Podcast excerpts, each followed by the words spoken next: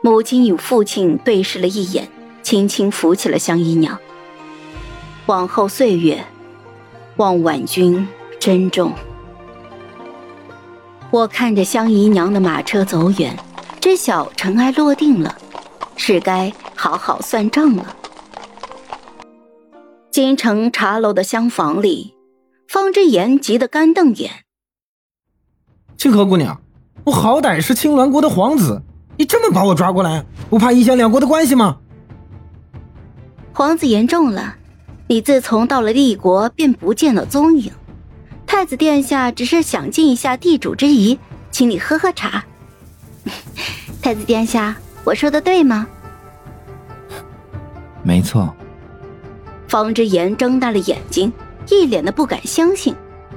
你们，你们将我麻翻了带过来，这能算是情？怎么不算呢？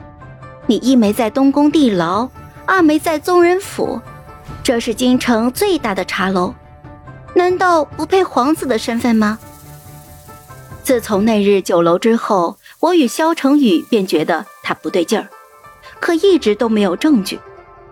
好在一直派人盯着他，在萧成景的事情发生之后，立刻便将他请了过来。你看。我现在全身上下只有眼睛和嘴巴能动，怎么喝茶？我看向了方之言，收敛了笑意。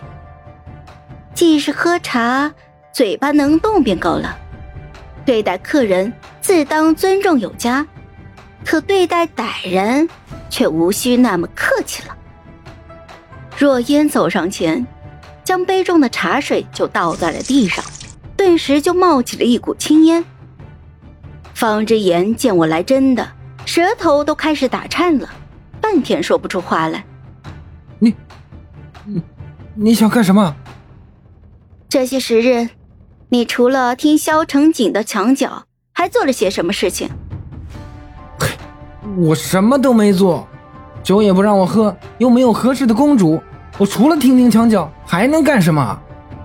没有顺便在他的饭菜里放些旁的东西。没有，绝对没有。我见他不识抬举，温吞一笑，哼，若烟伺候皇子喝茶。小成宇，你管管你的婆娘，你管管她呀！你们家到底谁做主？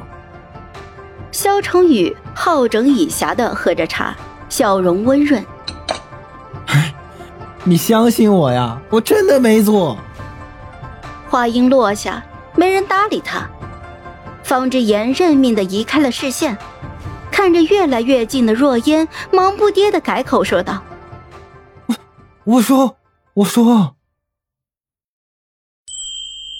好了，本集故事就说到这儿。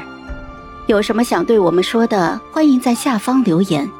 那我们下期见。